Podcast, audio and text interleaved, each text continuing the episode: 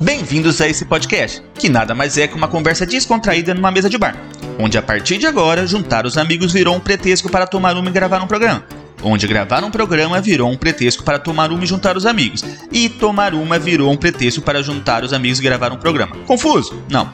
Um podcast que se posiciona e discute diversos assuntos sobre um olhar de brasileiros vivendo aqui no Canadá. Deste lado do balcão, eu sou Alfredo. Eu sou o Marcelo e estamos prontos para servi-los. Puxa uma cadeira, apreciem sua cerveja, que vai começar mais um Pinga com Maple.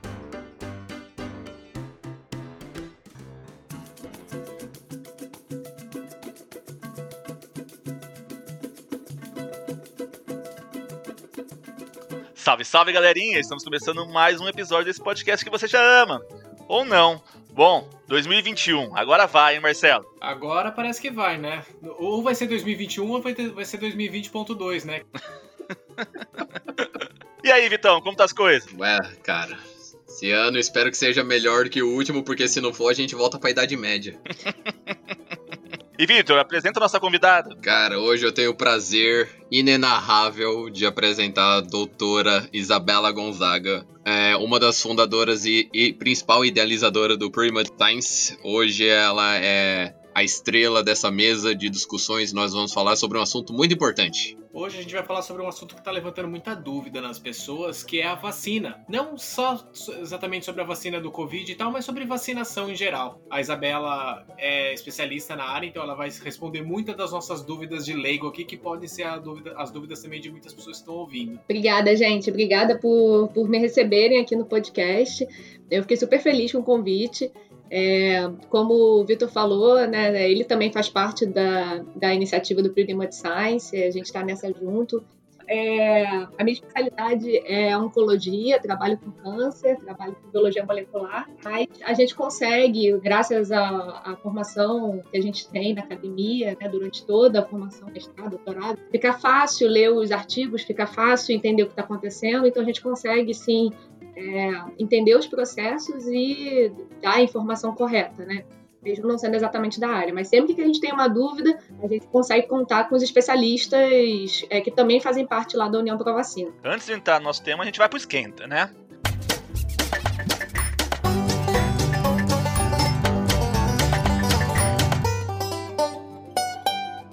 Vai, Marcelão, você tá engraçado. O que, que você tá bebendo hoje? Cara, hoje eu tô tomando é um whisky, na verdade, é um whisky. Tá de alto nível. Talvez saborizado. É um whisky que chama Fireball. Que o pessoal, as crianças. As crianças não, mas os. os adultos crianças aqui do, do, da América do Norte curtem muito a fazer shots, né? É muito famoso aqui pelo lance dos shots. Inclusive a minha garrafinha ela tem, sei lá, 10 centímetros de altura só. Ela é só uma. É uma golada só. É, o Fireball é o famoso canelinha no Brasil né?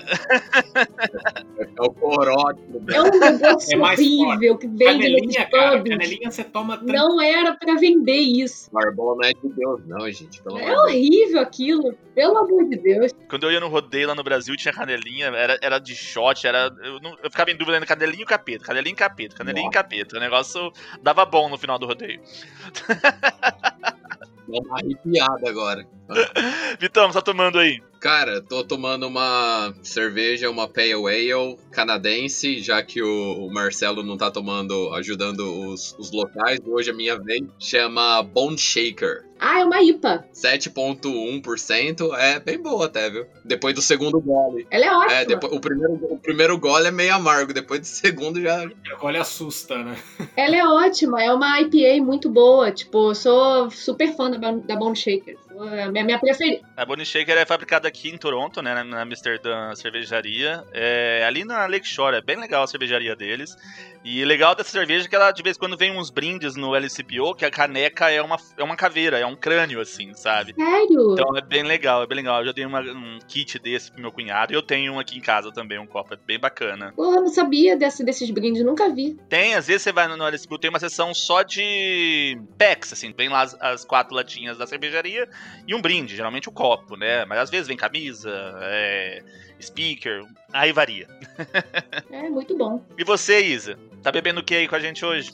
Tô bebendo uma Malef, é, é uma cerveja belga, é uma strong beer. Então a porcentagem dela de álcool é 6,5. É boa, é muito bom mesmo. É, eu hoje eu vou fugir um pouquinho da, da rotina de tomar cerveja. Eu tô tomando um Crow Royal, né, que é um whisky canadense com duas pedrinhas de gelo de aguinha de coco. Tô dando uma variada aí no, no, no, meu cardápio, aí no meu menu. Vocês estão chique tomando uísque hoje, hein? É, então. E, e, antes de me julgarem, falar, ah, tem que beber cowboy, não sei das quantas, eu estou iniciando esse mundo do Scott, né?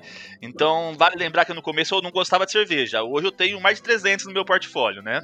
Então, calma, vamos começar devagar. Um gelinho de água de coco para ficar docinho, pensar que no Brasil eu bebia com energético, então... Eu vou polemizar aqui, mas eu acho que eu acho que tomar whisky cowboy é coisa de adolescente, cara. É coisa de molecada. Eu acho que depois que você vai ficando um pouco mais senior, assim, você vai vai gostando dessas coisinhas diferentes. Tenho lá um, um, Jack Daniels. Esse eu não quero misturar, porque eu acho ele tem um sabor diferente. O Jack Daniels é feito com milho, né? Então ele tem um taste a mais ali. Põe, água, põe o gelo normal, não precisa ser de água de coco. Né? eu não tomo quente, não. não ainda, ainda não cheguei nesse nível. Bom, então vamos pro tema? Chama a vinheta.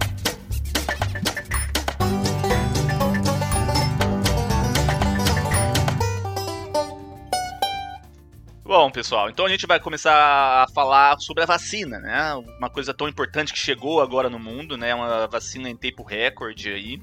É, e eu quero começar com uma pergunta muito séria para os dois cientistas. Essa vacina vai transformar a gente em jacaré? Ai, Deus, não, gente, não vai. Até. Essa fake news ela é tão absurda que, que assim, não tem como não virar piada, assim. Não, gente, pelo amor de Deus, ninguém vira jacaré, não, ninguém vira nada aqui. Tem paciência também. Boa. Mas, pessoal, agora vamos falar sério. É... Por que a gente pode dizer que a vacinação é o caminho para sair dessa pandemia? Por que a vacinação é tão importante? Bom, Assim, se a gente parar para analisar, várias das doenças que hoje elas não existem com uma determinada frequência, elas foram o que a gente chama de erradicadas pelo uso da vacinação. Então, a vacinação nada mais é do que uma maneira com que você ah, treina o seu sistema imune a se precaver de determinadas doenças que acabavam dizimando tipo milhares ou até milhões de pessoas no passado. E com o passar dos anos, as pessoas perceberam que a vacinação era um processo de fato importante para você fazer um, um, uma precaução, né? Então, tomar atitudes de precaução contra determinadas doenças. O Marcelo tacou o fundo do Zé Gotinha. É, é sensacional, porque o Zé Gotinha, tipo, as gotinhas que a gente toma previne contra doenças que podem causar transtornos pro resto da vida. Então, é um procedimento muito simples, um procedimento rápido que deveria ser lei para que os pais tomassem essas atitudes de precaução para evitar problemas futuros aos seus filhos. Só que hoje em dia existe um momento, uma corrente que ela é completamente contrária a isso. Eu acho legal lembrar que também essa campanha, essa, não, não chama de campanha não, mas acho que essa frente aí de, de anti-vacina, né, ela não é nova, né? Ela não surgiu agora com o Covid, ela é uma coisa que já existia antes.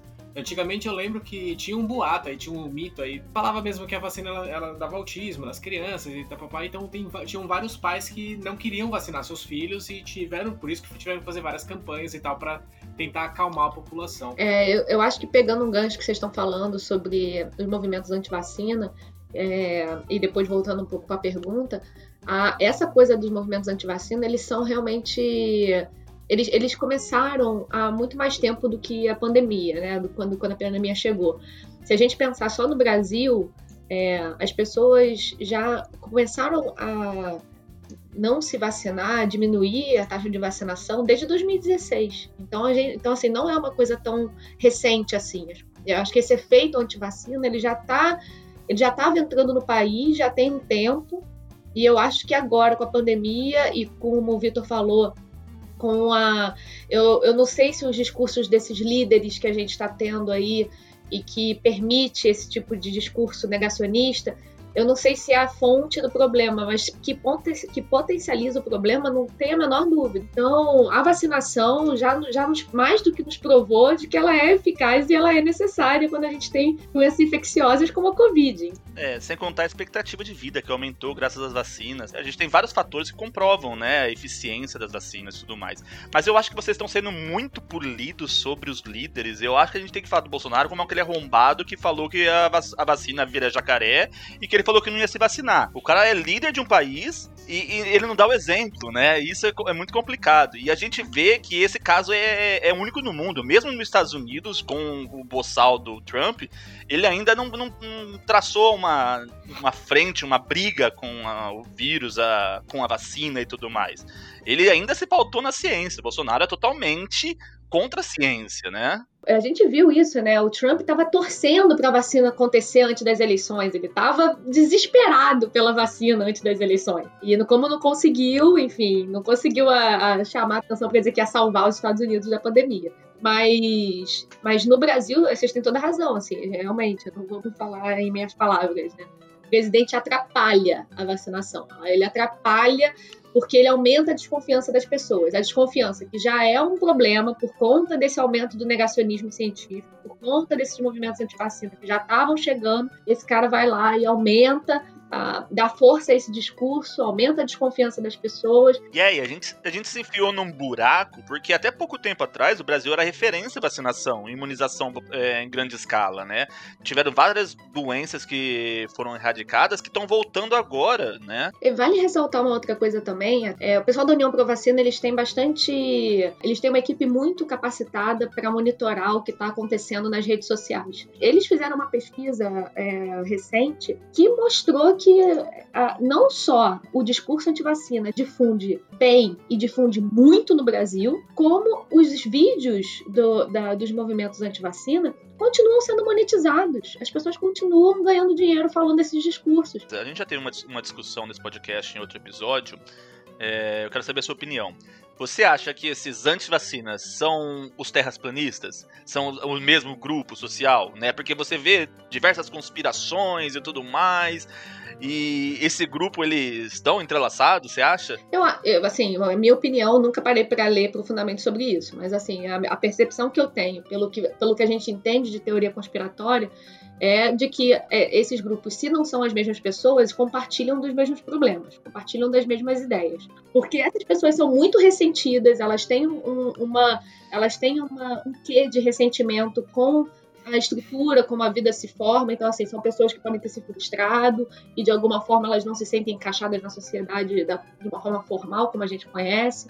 É, elas se sentem negadas pela, pelos intelectuais, elas se sentem afastadas pela ciência, elas se sentem afastadas por quem se diz intelectual, e aqui a gente faz meia, a nossa meia-culpa, porque quem faz divulgação científica é porque a gente reconhece que a gente se afastou da, da, da, da população. Quem começou a fazer divulgação científica ontem, como a gente, reconhece que a gente errou, porque não tem como pegar e falar, ah, não, a, a ciência não tem culpa disso. Claro que tem. A gente se afastou tanto a ponto de isolar essas pessoas. E, e isolando elas, elas se juntaram e formaram esse, essa, essa ideia que a, tudo, tudo é uma grande conspiração, tudo é uma, uma grande coisa que prejudica eles, porque eles se sentem muito fora do que a gente diz como normal. Isso a gente diz como formal, como a gente diz como intelectual, o que é bom, o que é o que é, o que é o bem sucedido. E, e, geralmente esses movimentos nascem daí, nascem do ressentimento, nascem da sensação de não se encaixar na sociedade, de não se encaixar no, no, no que é bem aceito.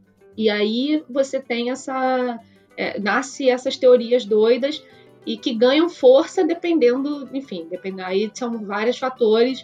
De, a, as redes sociais ajudaram para isso, mas é, não só isso, né? Como a gente estava falando, a política tem a ver com isso, a comunicação tem a ver com isso, o quanto que a gente dá voz para esse tipo de coisa. E... É, então, esse ponto que eu queria falar, levando essa premissa, que a gente tem, assim, são pessoas que não confiam na ciência, porque é muito mais fácil entender um meme, eu vou colocar entre aspas, tá? Entender um meme do que ler um artigo científico, né? Então, a gente não alcança essas pessoas. Você acha que o palco que foi dado para esses discursos, foi até um outro podcast que a gente fez, eu o palco esse, que é dado. o palco que é dado para esse discurso anti-vacina, o palco que é dado a, ao discurso terraplanista, whatever, né? Ele aumenta essa, a, o alcance desse discurso, no caso. Chegam pessoas que estão perdidas, ok, chegou aqui, ó, comprei essa ideia. O palco, eu acho que ele tem. É, é uma faca de dois gumes. Porque a gente não pode ignorar. Se a gente ignorar, é, a gente, a, a, gente, se a gente fingir que não vê, que, que aquilo ali não é tão importante assim, que aquilo ali não vale ser colocado na pauta, que não vale ser discutido, a gente está deixando uma brecha para que eles cresçam e nos engulam depois, porque a gente não está simplesmente dando atenção. Então, essa coisa de desdenhar da, da, da importância que essas pessoas têm em conseguir convencer outras pessoas, a persuasão deles é muito boa. Quando você para para olhar os vídeos sobre terraplanismo, quando você para para olhar os vídeos sobre antivacina, a persuasão é excelente. A forma que eles tentam passar a mensagem, a que a gente pode chamar isso pelo nome, é uma forma de manipulação da opinião das pessoas.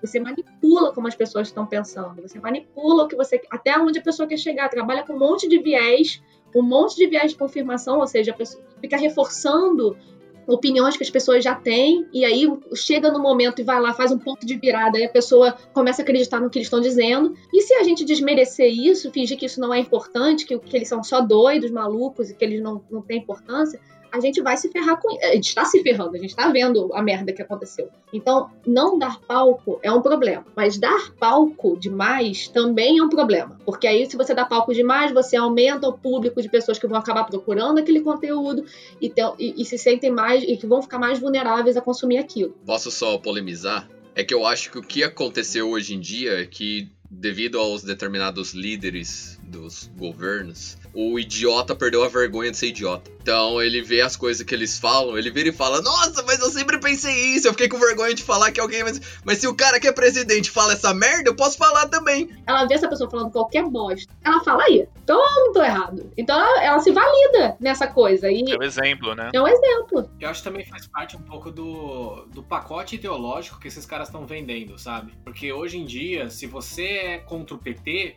você meio que tem que comprar o pacote completo do que eles acreditam. Entendeu? Então eles vendem uma coisa só. Quando, quando a gente para pra pensar nessas pessoas que vão nesses discursos de 880, compram as, todas as ideinhas do pacote, é porque perdeu o senso crítico. Quando eu falo que eu sou completamente contrário ao Bolsonaro, eu não me alinho completamente a todas as ideias possíveis da extrema esquerda.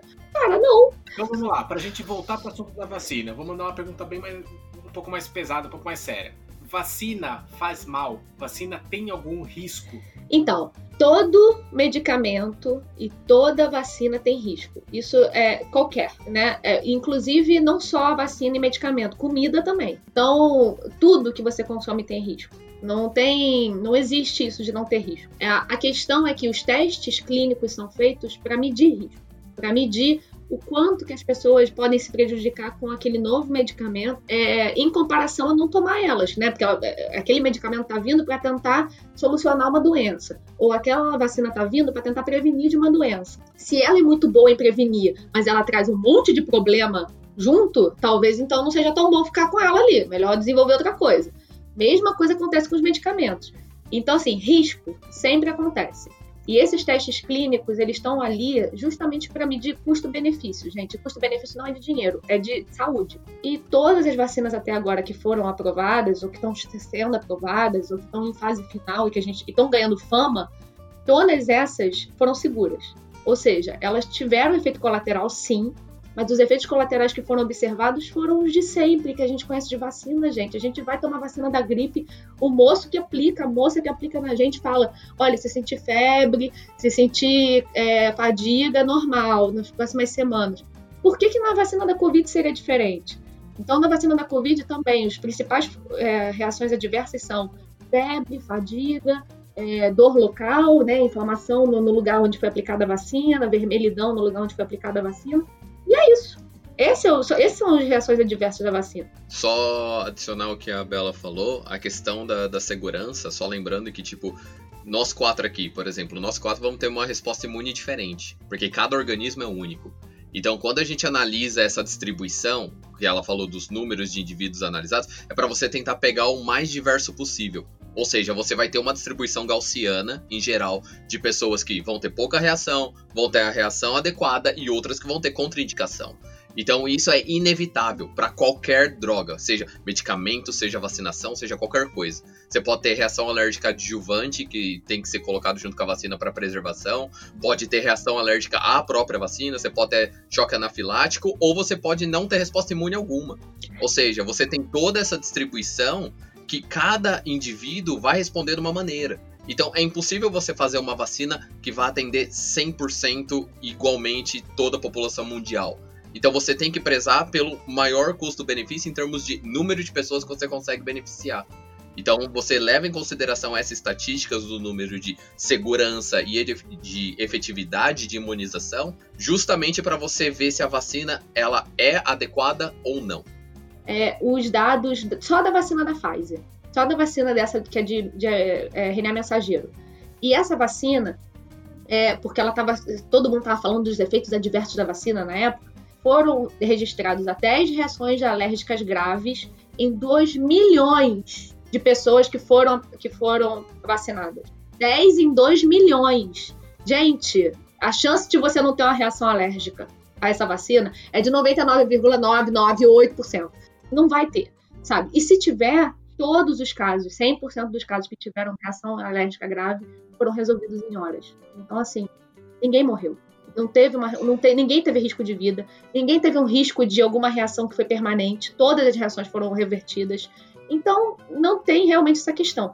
E só para completar o que a Bela falou, o número aí dos 10 casos em 2 milhões é 0,00005%.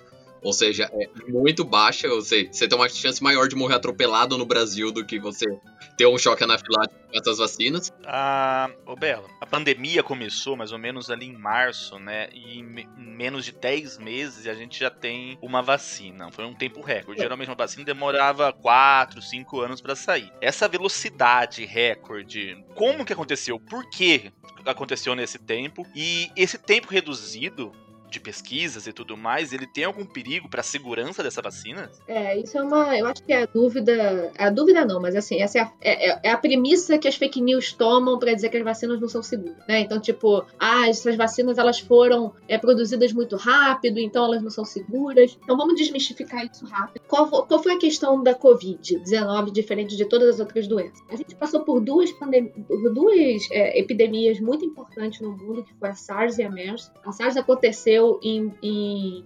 2002, a MERS aconteceu em 2013, então a gente teve aí duas epidemias é, causadas por coronavírus, pela mesma família de coronavírus que a gente que, que veio o SARS-CoV-2, que é do que é a causadora da Covid, e a gente tinha pesquisas de desenvolvimento de vacina para essas duas, para esses dois coronavírus desde 2004. Então assim, essa ideia de que a gente ai, começou a pesquisar sobre coronavírus ontem. Não é verdade. A gente conhece coronavírus há muito tempo. E esses coronavírus que causam essas epidemias, que são mais graves, a gente conhece pelo menos desde 2002. Então, para a gente chegar nesse momento, numa, numa emergência, é, numa pandemia que atingiu o mundo inteiro, e você olhar e falar: bom, a gente tem conhecimento desse vírus, não vamos ficar perdendo tempo com o que a gente conhece. Vamos ver só se esse vírus continua se comportando como os outros em determinadas condições e vamos desenvolver as vacinas baseadas no que a gente conhece se esse vírus for similar o suficiente.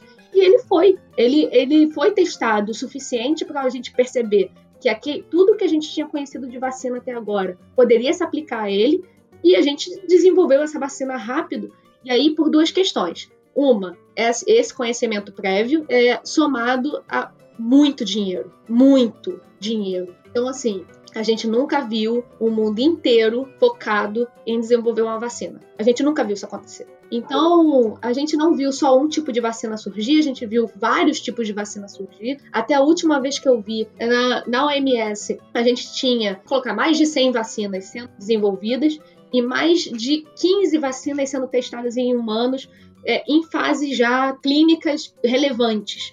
Então a gente viu pequenas empresas, grandes empresas, mais a academia das universidades, todas juntas para fazer a vacina. E isso é histórico, isso a gente nunca viu acontecer. E é, essa é a razão de se fazer vacinas que duravam cinco anos e, e meses. Ressentida. Marcelo, você tem alguma pergunta aí? Eu tô trazendo mais é, perguntas até que eu ouvi, tá? Durante esses tempos, agora de, de pandemia e tal, coisas que eu tenho ouvido. Ah, uma dessas coisas que eu ouvi de muitas pessoas foi: Ah, quer saber? Eu vou sair logo, vou me contaminar logo, porque aí eu fico imune. Sair e se contaminar logo é a mesma coisa Não. que se vacinar? Não! Pelo amor de Deus. É, outra coisa também, por exemplo, no caso do Zika vírus, a gente percebeu que o vírus ele teve uma. acabou causando uma microcefalia em diversos fetos. A gente também pode, então, em ver dessas pessoas que estão falando, ah, vou sair, vou pegar, e papapá, a gente ainda pode ver alguma próxima reação do coronavírus também no futuro? É, então, eu acho que uh, o fato da gente já ter convivido com o coronavírus por, por mais de um ano, né? Eu acho que esse tipo de efeito colateral importante, assim, de longo prazo, que, é- que como o caso da, da microcefalia, a gente não vai ver. Mas eu acho que a gente viu alguns importantes. A gente viu, por exemplo, a perda de olfato e paladar em casos moderados e casos leves, que estavam bem em casa e ficaram meses e meses e meses sem paladar e sem olfato. E mais grave que isso, a gente viu ah, o risco de trombose em algumas, em algumas situações. Então, essa ideia de eu vou pegar, tá tudo bem, eu vou ficar imune, ela é uma. é- Não é como loteria, porque geralmente quem sustenta essa, essa argumentação é jovem. E aí acha que não vai acontecer nada. Né? Ai, tô, vou pegar, não vou, vou ficar no máximo com uma, com uma gripezinha. Mas isso não se aplica individualmente. Isso você não tem como saber onde você está. Você não tem como medir seu risco por um, por um dado epidemiológico. Não é assim que funciona. Então, ah, eu vou. Minha chance é baixa. Você não sabe. Você não sabe se é baixa. Então, a chance de você desenvolver é continua sendo meio que loteria. Pode ser que dê, pode ser que não dê, vamos ver, vamos, sabe? E eu acho isso muito arriscado. Além de ser irresponsável. Eu vi que o pessoal começou a mudar de ideia aí, porque saiu um estudo que tem risco de diminui da diminuição do tamanho do pênis, aí o pessoal ficou tudo assustado. Né? Então, talvez essa, essa ideia esteja mudando aí na cabeça dessa galera. Eu amei isso, eu amei, eu amei esse negócio, gente. Talvez seja uma fake news do bem, a primeira. Ah, eu quero perguntar pro nosso outro cientista também. Ô Vitão, é, fala pra gente, quem não pode tomar a vacina? Pessoas autoimune ou criança, grávida, quem não pode? Véia, a não ser que você já saiba de antemão que você tem uma alergia ah, específica, algum adjuvante de vacinas, ou alguma das reações alérgicas muito fortes quando você toma uma determinada vacina, ou não, de, não tem, por exemplo, pessoas que já têm sistema imune deprimido, pessoas que têm HIV contraído, etc., você não pode tomar uma vacina, seja ela qual for, né? Então você não pode tomar vacina da gripe, você não pode tomar nenhuma das demais vacinas. Então não é que você não pode tomar vacina para corona especificamente. Ah, então se você já sabe que você tem alguma reação alérgica ou que você não desenvolve reação ah, de sistema imune com determinadas vacinas previamente tomadas, então provavelmente você não vai poder tomar essa também. No, no resto, ah, não existe um grupo específico ah, testado até o momento ou comprovado de um determinado grupo de risco que não pode tomar. Por exemplo, vamos chutar assim, ah, pessoas com anemia falciforme, é uma doença genética, esse tipo de coisa. Não, não existe uma determinação genética, uma determi- determinação que a gente chama fenotípica, de uma característica do indivíduo que não possa tomar determinada coisa, determinada vacina, no caso, sendo que não, não houve ainda uma separação para desses testes, né, desses grupos. Então, por hora, seria adequado somente as pessoas que de fato sabem que não desenvolvem resposta imune, que tem síndrome, ah, que tem um sistema imune deprimido, ou que tem alguma alergia aos adjuvantes presentes na vacina. É, só, complementando, só complementando rapidinho o que o Vitor está dizendo, é, essa é uma dúvida muito comum que aparece lá no nosso, no nosso perfil, no Pretty Much Science. Toda semana tem. Se gestante pode tomar, se pessoas com é, doença autoimune pode tomar, se pessoas com imuno, imunocomprometidas podem tomar.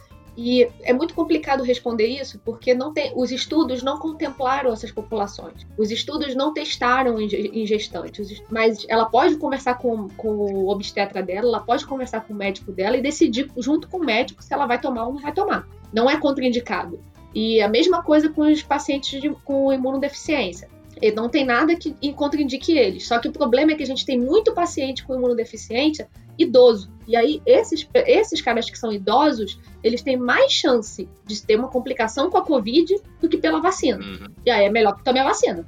Então, é, existe então essa, essa falta de. É, não tem essa, exatamente essa contraindicação. Ô Isa, quais são as vacinas que o Canadá adquiriu? Dessas vacinas, qual, o que, que é diferente da vacina que está sendo produzida no Butantan lá no Brasil? É, o Canadá, até onde eu sei, e aí é, isso é uma notícia que muda todo dia, mas até onde eu sei, a gente é, tem aí como regime emergencial a Pfizer e a Moderna, que já estão já no país. As duas vacinas usam a plataforma que a gente chama de RNA mensageiro, essas vacinas, elas carregam um pedaço do material genético do vírus que é, codifica a proteína que fica no, na parte exterior do vírus, né? Que é a proteína que a gente chama de spike. Essa proteína é uma proteína que é responsável por fazer o vírus entrar na nossa célula. E essa é a proteína que eles escolheram, esse fragmento do material genético do vírus que faz, que produz essa proteína, é a que eles escolheram para fazer a vacina. Essa plataforma, ela funciona da seguinte maneira: a, a vacina entra no seu corpo, ela é o RNA do vírus, né, que está ali carregado pela vacina, ele entra na sua célula, é, fica no citoplasma, porque muita gente fala que vai é, entrar no DNA, vai mudar seu DNA, isso não acontece, tá? É, é, RNA mensageiro fica no citoplasma, ou seja, fica fora do núcleo da célula, fica longe do, do DNA, então ela usa o, as, a, os recursos que a célula tem,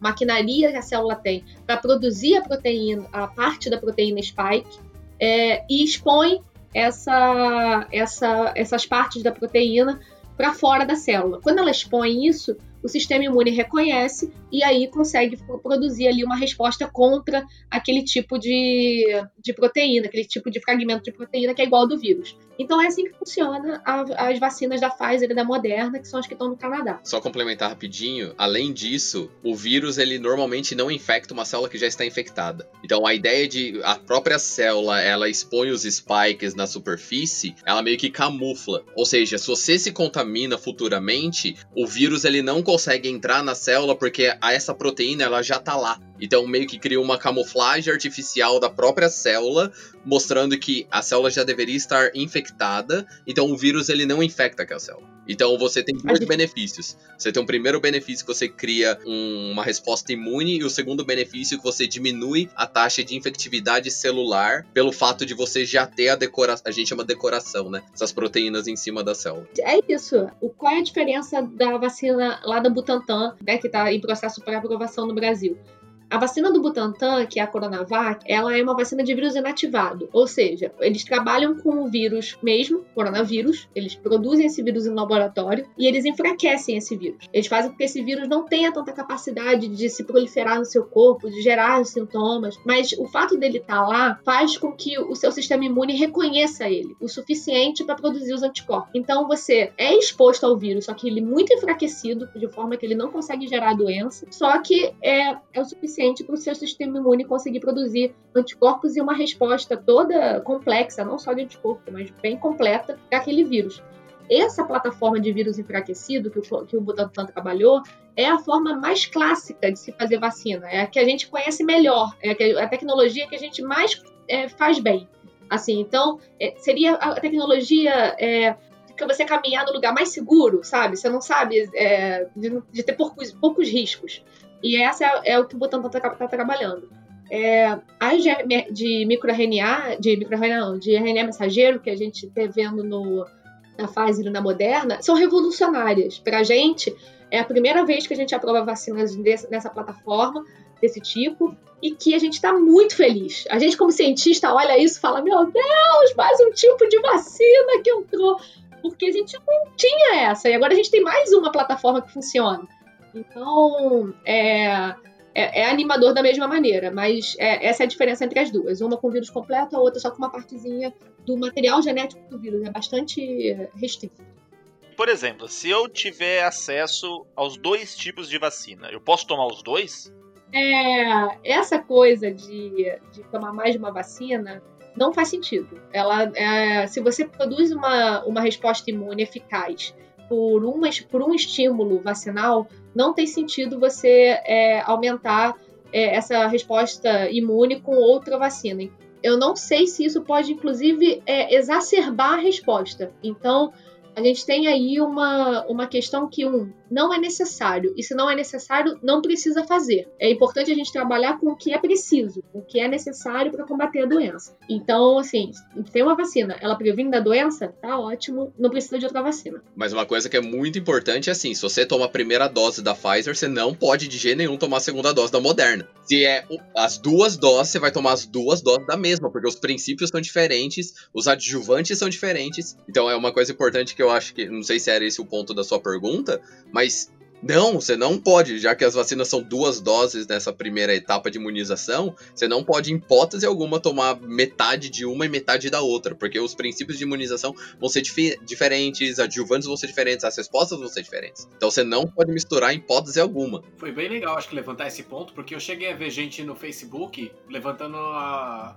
a, hipótese de viajar para outro país, para o Canadá, para os Estados Unidos, para tomar a primeira vacina mais rápido e depois tomar a segunda fase no Brasil, entendeu? É, isso não faz nem sentido, isso faz parte também de, da, da questão da gente não conscientizar as pessoas sobre por que, que são duas doses. É, quando a gente fala de duas doses, o primeiro estímulo apresenta é, a, a, a, o vírus ou uma parte do vírus para o nosso sistema imune e aí fala: bom, é isso aqui que você tem que combater. Ele vai lá, cria uma resposta e essa resposta pode ser ok, mas ela pode não ser tão duradoura. A segunda dose ela vem para mostrar de novo aquele estímulo e falar: ou, oh, você lembra que a gente aqui tem que produzir, tem que produzir anticorpo contra isso, tem que produzir resposta contra isso. E aí você cria uma resposta mais consistente que você viu esse estímulo de novo. E aí o seu corpo consegue reconhecer aquilo e produzir anticorpos que podem ser que eles durem mais, e pode ser que aquelas respostas, não só dos anticorpos, mas respostas do sistema imune por células, também durem mais.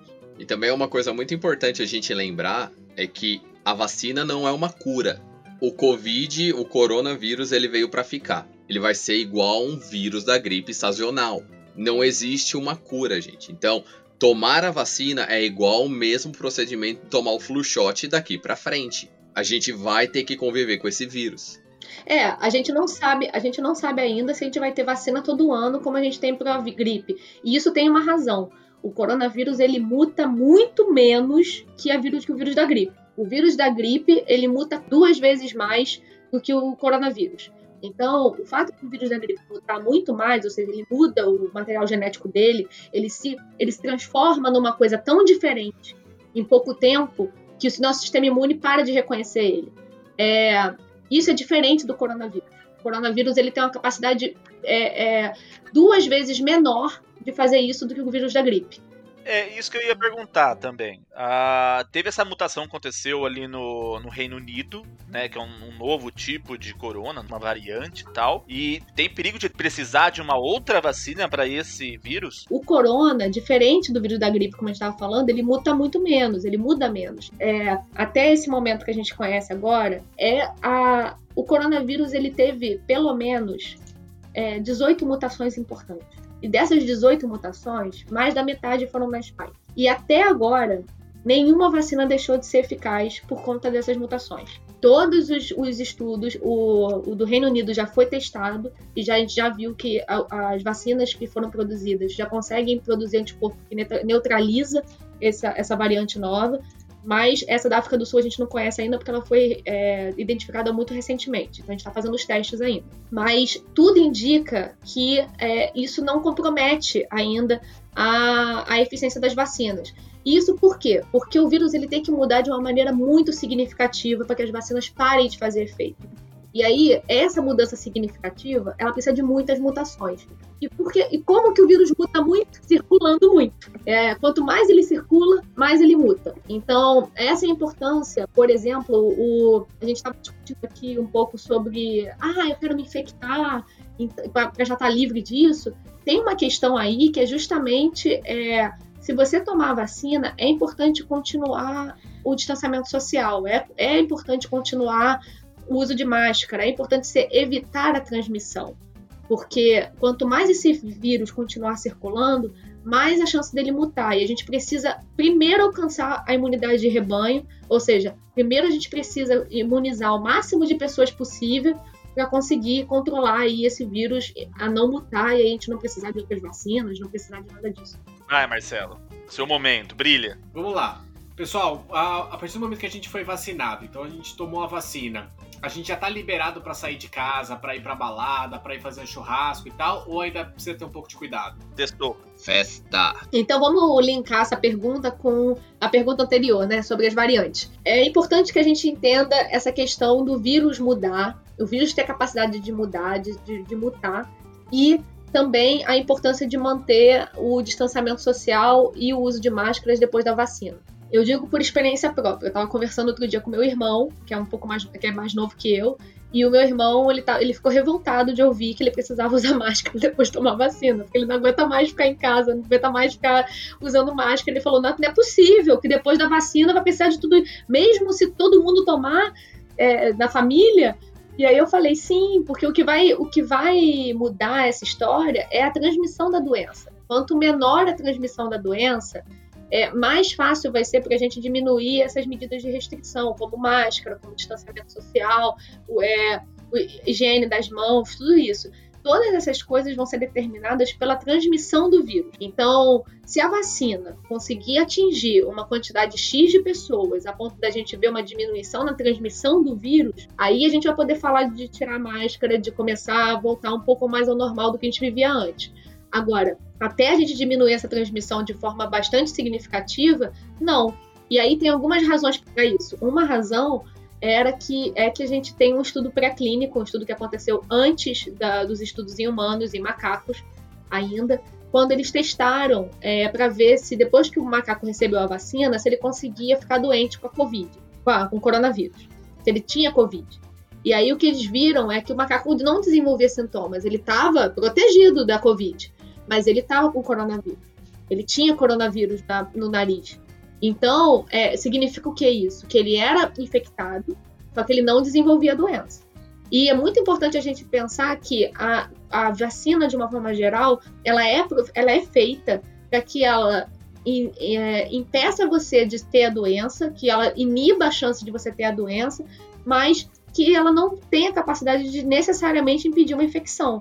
Nem sempre isso acontece. Às vezes você é exposto sim àquele agente infeccioso, bactéria, vírus que seja, mas você não desenvolve a doença, que é realmente o que compromete sua saúde. Só que, num caso de uma doença infecciosa como o coronavírus, e é muito infeccioso, mais que a gripe, é, a gente vai precisar, antes de tirar a máscara, só porque tomou a vacina, antes de, antes de tirar a máscara, a gente vai ter que esperar essa transmissão cair. E é isso aí, gente. A, a, enquanto ele estiver em alta circulação, enquanto ele estiver em alta capacidade de transmissão, a gente não vai poder largar essas máscaras, a gente não vai poder deixar de fazer distanciamento social, a gente não vai poder é, deixar de fazer auto-isolamento. Isso tudo hein, vai continuar sendo importante até diminuir a transmissão da doença. O que vai ser feito se todo mundo se vacinar, sabe? Porque aí a gente consegue a, a famosa imunidade de rebanho, que é quando uma porcentagem grande da população fica imune ao vírus. É, então, falando nessa é, imunidade de rebanho, é, é, muito difícil a gente falar numa obrigatoriedade da vacina para alcançar 100% né, da população e tudo mais. Qual que é a porcentagem necessária da população para ter essa imunidade de rebanho? É, os estudos que a gente tem até hoje mostram 60% a 80% é, que é necessário para a população ser vacinada e ficar imune do coronavírus para a gente conseguir desacelerar o suficiente o coronavírus a ponto dele deixar de ser um problema. Então, aí, 60% a 80% de população vacinada. É, é bastante gente, é bastante gente e a gente precisa realmente estar muito comprometido com essa vacinação. Porque, inclusive, porque a maioria das vacinas hoje disponíveis tem duas doses. Então, as pessoas têm que ter um compromisso de tomar as duas doses com o seu devido intervalo. Cada vacina tem um intervalo específico, então também ficar atento a isso. Mas sim, é, a vacina não, não precisa necessariamente atingir 100% da população, é, mas precisa sim atingir pelo menos 60% a 80% para ter um, um, percentual de segurança para diminuir a transmissão do vírus. E aí, nesse sentido, você falou de obrigatoriedade, é, ninguém vai tomar vacina à força, pelo amor de Deus, né? Não vai entrar o agente lá da, da, do posto de saúde na sua casa, batendo na porta, falar você vai tomar vacina que eu quero agora. Ninguém vai fazer isso. É, mas é, existem medidas de obrigatoriedade de vacina que a gente já conhece, existem medidas de. Gente, febre amarela. Quantos países não exigem vacinação de febre amarela para você conseguir entrar? É, você não pode. Você não pode obrigar alguém a tomar, mas você pode limitar o espaço dele, limitar Exato. onde ele pode ir. Então, no Isso. final, acaba obrigando as pessoas. Isso eu acho bacana até. Você não pode chegar e falar assim, ó, você precisa, você vai, vou entrar com a polícia, vou te levar e tudo mais, mas você pode limitar o espaço daquela pessoa. Né? Não, é, é- é a pessoa. A pessoa se vacina por escolha, por, por, por entender aquilo que é o direito dela. A gente fala muito dessa questão de se vacina é um direito ou dever. A vacina é um direito. A vacina é direito à saúde. Ela, ela, não, precisa ser, ela não precisa ser considerada um dever. Ela pode ser olhada só como direito. Então, tanto é, tanto é que ninguém vai chegar na sua casa batendo na porta te enfiando uma vacina.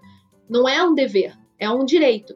Só que quando você abraça isso, você entende que você tem um direito à saúde e que o Estado, no caso do Brasil, garante esse direito a você, então você vai ao posto de vacinação sabendo que você vai ficar melhor se tomar a vacina. Então você, é, o brasileiro, como a gente estava falando antes de 2016, o brasileiro era exemplo, exemplo de vacinação no mundo inteiro. Sarampo voltou no Brasil, Bela. Sarampo voltou depois de 30 anos. Nossa, cara, a gente, exato, assim, é uma tristeza ver sarampo no Brasil, porque o Brasil é um exemplo de vacinação, é um exemplo de. A gente tem dois grandes orgulhos no Brasil, que é a vacina e o combate ao tabagismo. A gente tem duas coisas de saúde pública que a gente soube fazer lindamente. E a, a, a vacina, assim, é triste ver que o brasileiro tá caindo nessa balela, porque é um povo que era muito fã de vacina tinha uma vacina nova, cara, já tinha filinha- fila no postinho, entendeu? Não precisava nem mais do Zé Gotinha lá. Tem uma geração inteira que não sabe quem é o Zé Gotinha. Não, não tem mais. Se eu, se eu pedir pro meu irmão, que tem 19 anos, pra ele falar pra mim quem é o Zé Gotinha, ele não sabe quem é. Sabe? Ele vai falar assim, ah, deve ser aquele mascote lá do, do Bolsonaro, lá do vacinação, porque ele não Ela que sabe. não deu a é. mão pro Bolsonaro. Isso foi bom. Ele usou máscara, velho. E- É, o Zé Gotinha usou máscara. ele não viu, ele não viu o Zé Gotinha no shopping dando gotinha pras pessoas, entendeu? Então é isso, a gente viu isso acontecer, a gente viu o brasileiro amar a vacina, ir atrás da vacina. E essas restrições que te colocam é justamente para você abrir o olho e perceber o quão importante isso é. E o quão importante isso é não só para a sua saúde, mas para a saúde de todo mundo. A gente vê hoje que a vacinação, né? Ela é. Se você conhece alguém que foi vacinado, é um, é um sinônimo de status, de riqueza, de poder. E eu queria dizer que a minha sobrinha já recebeu a primeira dose aqui no Canadá, tá? Aí! Então, não é comigo, mas estou me achando. e deixa eu perguntar pra vocês. Eu vou, nem vou perguntar do Brasil, vou perguntar aqui no Canadá. Tem previsão de quando termina a vacinação aqui? Olha, eu confesso que eu não sei. Eu sei que o Canadá, eu tenho acompanhado bastante a dinâmica de distribuição dessa vacina e o quanto que eles estão realmente fazendo essa campanha de vacinação. E o Canadá tá, tá levando muita porrada em relação ao quão lento isso está sendo. Porque recebemos muitas doses, doses, sim, numa quantidade significativa para conseguir começar uma campanha, e está sendo muito lento. Muito lento essa, essa distribuição, essa essa aplicação das pessoas. E então eu confesso que se não assim não sei não, acho que não tem como fazer essa previsão a não ser que as coisas mudem muito sabe? Porque senão vai demorar muito tempo se a gente continuar nesse ritmo e eu acho que não vamos continuar eu acho que a gente realmente tem eu acho que a gente tem uma chance grande aí da- das coisas é, tomarem uma um ritmo maior por pressão, por pressão popular e por, porque as pessoas aqui têm um pouco mais de consciência, então elas estão meio que pedindo a vacina. Então, eu acho que por uma pressão popular, uma pressão da oposição também de, de- de alguns é, premiers aqui de- das, das províncias, eu acho que vai ter sim uma, uma mudança na dinâmica dessa distribuição das vacinas. Mas ainda está lento, o ideal, ideal é que a gente conseguisse acabar essa campanha é, no máximo no início do ano que vem, né? Que a gente conseguisse é, vacinar tudo que todo mundo que precisa até o início do ano que vem.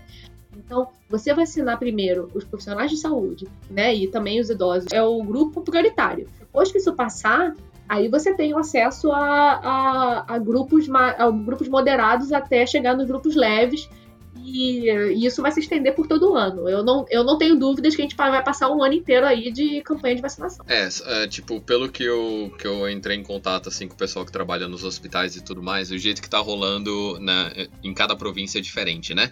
Então vamos falar de Ontário especificamente. O plano de vacinação aqui, sem contar a Moderna, que foi aprovada recentemente, a vacina da Moderna, que ela não estava nos planos, mas só contando com a vacinação da Pfizer, a fase 4, que é a última fase, que daí é a o povo, a, a população em geral, deveria começar em setembro. Ou seja, todos os profissionais de mais alto risco até o final do summer, daí começando, uh, terminando o verão, entrando no outono, aí sim toda a população sem nenhuma restrição. É, como a, a Bela comentou, tá muito lento e foi muito criticado durante os holidays, porque o governo de Ontário suspendeu a vacinação entre Natal e Ano Novo, o que é um absurdo, porque, tipo, são praticamente 30 mil doses que você poderia estar tá dando por dia, e aí se perdeu praticamente 10 dias. Então agora eles estão tentando correr atrás. Então em Toronto e na GTA, o que eles estão fazendo? Eles estão entrando na fase 2. Então profissionais que estão trabalhando nos hospitais, não diretamente com Covid, mas que trabalham em centros de pesquisa dentro dos hospitais,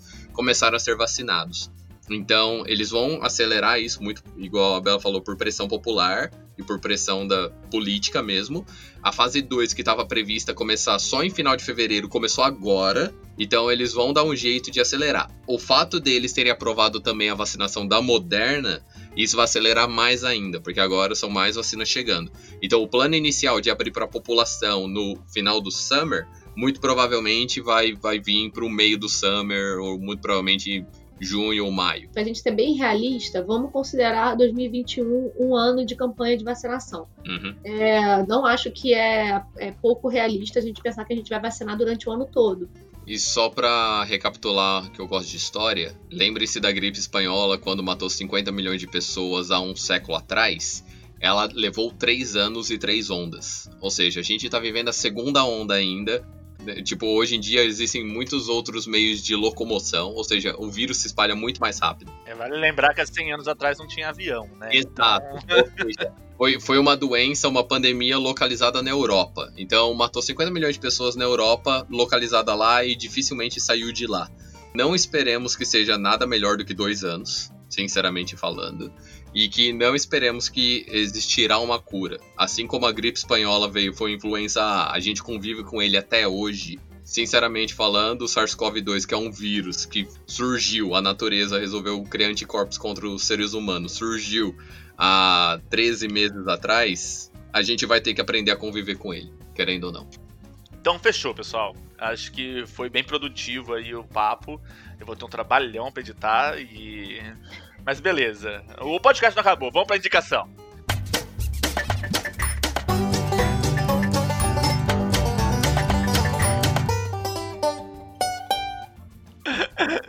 ah, Marcelão, tem alguma indicação para hoje aí? Eu tenho. Vai ser uma indicação online, uma indicação virtual, para vocês continuarem em casa, por enquanto. E é um documentário novo. Na verdade, assim, eu tô assistindo ele no Netflix aqui do Canadá. Eu não sei se tem no Netflix do Brasil, mas então se tiver, assista. Chama Surviving Death. Lançou agora em janeiro de 2021 e é um documentário sobre pessoas que tiveram experiências de quase morte. Então hum. eles têm uma, uma pegada bem, bem assim científica mesmo no estudo, não é muito daquela parte mais espiritual da coisa, obviamente entra nesse assunto também, mas eles têm bastante tipo pesquisa mais da do lado científico mesmo para tentar entender o que, que as pessoas passam e tal e tentam criar um padrão também de se as pessoas tiveram as mesmas reações, se tiveram é, experiências diferentes e tal. Achei bem interessante. Na verdade, eu assisti só o primeiro, o primeiro episódio ainda e adorei. Vale muito a pena. Vitor? Normalmente eu sou o mensageiro do apocalipse, né? Eu sempre dou as indicações assim, meio nada a ver, e, tipo, vários filmes estranhos. Mas a primeira indicação é assim que você puder se vacine. Segunda indicação é use a porra da máscara. E a terceira indicação é uma que você pode assistir de casa, que é um, uma série da Netflix que, que acabou de lançar, que chama The Queen's Gambit. Como eu sou de exatas, naturalmente de exatas, eu gosto bastante do jeito que ela pensa matematicamente descreve, além dela ser viciada em álcool. Então, ela me representa bastante. quando eu vejo. É, É. ela representa bastante no dia. Então eu indico, no Brasil chama O Gambito da Rainha, que ficou uma merda de uma tradução. Nossa, para, eu adoro esse nome. O Gambito. O Gambito da Rainha. Qual- o que significa Gambito, Marcelo? Eu não tenho a menor ideia, mas todo mundo acha que é as pernas, né? É, é uma jogada, é uma. O Gambito seria as pernas. O Gambito é uma jogada ali. Exato. Ah, ó, ó, mas eu fico, ô, Vitor, eu fico muito chateado, muito triste de verdade que o pessoal dessa própria bancada aqui do podcast não ouve o próprio podcast. Essa foi a indicação do Marcelo do último podcast. Ah, foi? E você não teve a, a- Você não ouviu o último podcast. Eu tava bêbado. Você falou? Nossa, velho, foi mal. É que é o que eu tô assistindo agora. Tá, então vai, vai, vai pra Bela, eu vou pensar em outra coisa que eu tô vendo. Cara, não aguento o Vitor, cara. eu esqueci. Não é, velho, eu comecei a assistir esses dias. Eu não assisti nem Não. dia ainda. Você tem que ouvir o podcast. Saiu o podcast, você ouve o podcast, pô. Ai, velho. Pelo menos as indicações no final. Ai. Isa, você tem alguma indicação? Gente, eu tenho duas indicações. É, a primeira e mais importante, sigam a União Pro Vacina. É, a União Pro Vacina ela tá como UP Vacina no Facebook, no Instagram, no Twitter e no TikTok. Arroba UP Vacina. É, essa União Pro Vacina ela é uma iniciativa criada pelo Instituto de Estudos Avançados da USP de Ribeirão está crescendo absurdamente, grandes influenciadores estão começando a aderir ao, ao projeto, o que está dando mais visibilidade para o projeto. O projeto tem saído em matérias como o UOL, tem saído em outros é, veículos de comunicação, aparece bastante na, na Globo News, na, na Globoplay, em algum. porque eles estão dando bastante visibilidade lá em Ribeirão Preto, mas a gente está tentando ver se a gente consegue expandir isso para o resto do país. A União Pro Vacina é uma iniciativa maravilhosa, multidisciplinar. É, existem desde cientistas a pessoas que trabalham com comunicação, pessoas que trabalham em órgãos sociais independentes e esses influências digitais que são tão importantes para a gente nesse momento agora. Então, eu convido vocês a, a olhar o nosso conteúdo lá. A gente está realmente trabalhando é, arduamente para tentar combater as desinformações e promover a confiança das pessoas vac na, na vacinação. Boa, boa. E a outra recomendação que eu queria dar muito rápido é do Pretty Much Science também, que é o nosso projeto que a gente tem, meu e do Vitor. É, temos outros colegas, vários, ah, por trás da gente. É, a gente é uma plataforma de encontro de cientistas, a gente tem mais de 50 cientistas que fazem parte da plataforma, que escrevem matérias, que estão é, engajados no nosso, no nosso projeto. É, de toda a parte do mundo, eu fui contabilizar outro dia, são mais de, são mais de 15 países envolvidos, e a gente tem realmente esse, esse objetivo de trazer o cientista para perto das pessoas, é, falar na linguagem delas. Tem um post muito legal do Pretty Science sobre apocalipse zumbi. Então a gente traz realmente a curiosidade que a população tem sobre ciência e a gente explora isso lá no Pretty Much, além de trazer realmente a, informações sobre coisas que a gente julga muito importante, como combate à desinformação. Mas siga lá a gente também, arroba PMuchScience, então, né, é, o Pretty Much Science é muito grande para o Twitter, então nosso arroba é P mudo, Much Science. É, mas se você digitar Pretty Much Science, a gente, a gente aparece também nas, nas buscas: Facebook, Instagram, Twitter e TikTok agora, porque nós fomos convidados para participar de um evento promovido pela ONU. E isso não é pouca coisa, não. Boa. Então, Boa, olha só. Segue a gente lá no TikTok, que a gente também vai começar agora a dar uma de blogueirinho lá. E Isso aí, Isa. Convence o Vitor de criar redes sociais. Eles não têm Instagram, não tem TikTok, não, ele só tem WhatsApp, essa desgraça aí. Eu quero marcar ele nas fotos, eu não consigo marcar ele nas fotos do podcast. A minha notícia ruim vai pro Vitor, vai passar por isso. Eu vou até fazer aqui ela é, é, durante o nosso podcast, que é pra que ele não corre de mim. Vitor, eu vou ter, que, vou ter que fazer um esforço pra gente levantar nosso TikTok. Isso quer dizer que você vai ter que aparecer no nosso Instagram, Vitor. Você vai ter que instalar esse Instagram no seu celular. Você vai ter que botar sua carinha nos stories lá. Já falei. Você e Maurício, que é o, que é o nosso outro fundador aqui, serão os grandes responsáveis enquanto eu e Camila estamos no TikTok. Não, Então- vamos, man- vamos mandar uma hashtag aí, Vitor cria logo o Instagram, velho. que Não, Tá Vitor foda, a gente precisa Pretty também, velho. Faz a hasht- a hashtag, por favor, Vitor no Pretty Much Science. E aí ele não vai aparecer só nos quadros que a gente tem, mas também nos stories falando com as pessoas. Quero ver o Vitor blogueirinho 2021. Você já entendeu, né, Vitor? Aqui é, é- é três pessoas pedindo já.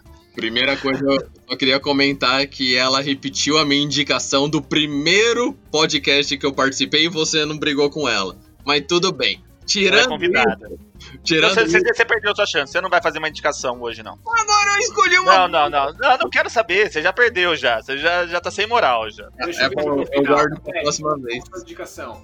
Ah, a minha indicação é meio nostálgica, é meio geek. Eu tenho duas também. A primeira indicação é do Netflix, né? Que bateu, bateu em cheio em mim, que foi o Cobra Kai. Né, que é o spin-off e a continuação do Karate Kid, né? Então aparece vários personagens antigos, é uma história bem legal. É, tipo, meio que ressuscita um pouco o sentimento que você tinha quando a gente assistia Karate Kid, você imitava na frente do espelho lá o Daniel San dando o golpe da garça lá, o chute da Tá garça. quão velho você é, Alfredo. Eu sou velho mesmo, eu sou velho. e a minha outra indicação é, é- é- Eu não sei quando foi lançado, tá- provavelmente não é recente, não, mas eu comecei a maratonar em menos de um mês eu assisti 150 episódios, né? Que é o Dragon Ball Super. Eu, eu peguei esse período que eu tava desempregado aí, né? Que eu fiquei em casa e comecei a maratonar o Dragon Ball. Cara, eu gostei da. da eu, eu já tinha assistido Dragon Ball GT antes. Eu achei uma grande bosta, né? Mas o Dragon Ball Super eu gostei. Então, eu, eu não sei aonde passa. Eu assisti dos modos obscuros aí, né?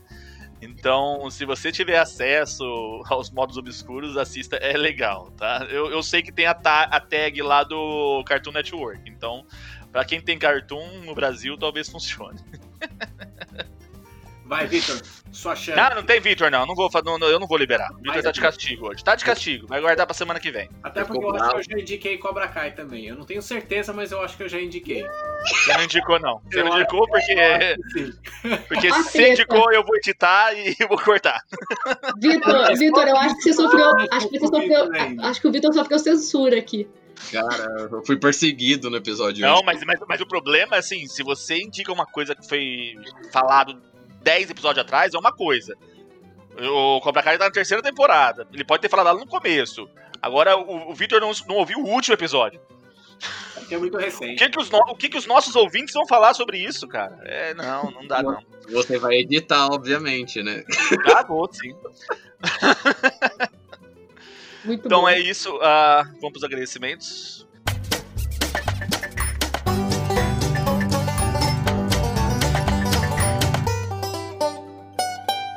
Bom, esse foi o primeiro episódio de 2021, né? Foi muito bacana, muito proveitoso. É, a gente acabou soltando a retrospectiva esse ano, era pra soltar no ano passado. Mas foi falha minha, de preguiça, de procrastinação, de deprê. Eu passei por um momento difícil aí no final do ano. Além de perder o trabalho, houve pessoas tóxicas que entraram na minha vida que só me atrasaram. Então foi um, um conjunto de fatores que me broxou nesse final de ano. Então acabei soltando a retrospectiva na primeira semana de 2021. E esse então é o segundo episódio de 2021. Que foi, porra, demais, demais. Obrigado, Isa. Eu acho que agregou muito, tirou muitas, muitas dúvidas que eu tinha, né? Algumas é, dúvidas bobas, mas às vezes a minha dúvida boba é a dúvida de alguém, né? Então, muito obrigado, foi muito proveitoso. Não, eu que agradeço. Eu que agradeço de ter participado, de vocês terem me, me convidado. Fiquei muito feliz. Mais uma vez estar representando a União Pro Vacina, para mim é uma honra. E, gente, assim, você falou uma coisa que eu ouvi desde quando eu era muito novinha na faculdade e eu sempre gosto de reproduzir isso. Não existe pergunta idiota. Não existe. Existe é, é resposta idiota. Existe você não saber responder uma pergunta, mas a pessoa sempre tem o direito de, faz, de ter uma dúvida e fazer uma pergunta. Então, com certeza a sua dúvida é a dúvida de muitos. A diferença é como que a gente responde a essa pergunta. Se a gente consegue resol- resolver o problema ou se a gente só planta mais dúvida. Vitão, obrigado. Até o próximo. Semana que vem é nós. Marcelão, velho de casa, tamo junto. É Isso aí, isso aí. Valeu, Isa. Valeu, Vitor. Valeu, Fred. Boa noite. Obrigada a vocês, gente. Então é isso, pessoal. Até a próxima. Valeu! É nóis.